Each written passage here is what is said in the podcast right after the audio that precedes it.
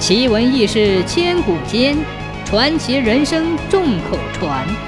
千古奇谈。零散一带的老百姓都很会游水。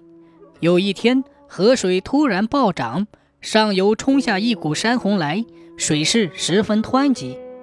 有五六个人乘着小船要摆渡到对岸去，不料船一到河中心，一个浪头打来。船破了，船头涌进了水。大家一看，觉得没有多大关系，反正都会游水的嘛，就一声喊，都跳了下去，索性游水过河。大家都游得很快，回头一看，却见一个人远远地落在后头。虽然他也在用力地划，却总是游得很慢。伙伴们奇怪起来，就对他说：“喂！”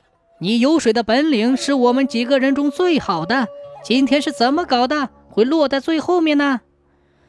那个人一边喘着大气，一边吃力地回答说：“哎呀，我腰里还缠着一钱大钱呢，拖得很重，怎么还游得快呢？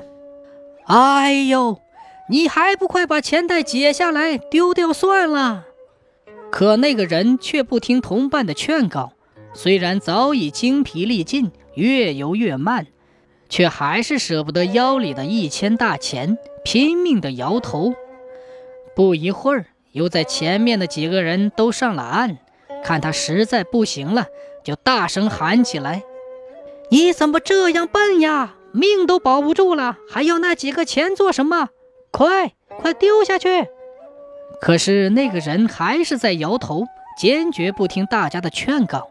他临死也还是舍不得丢掉那几个钱，不久他就沉到河底淹死了。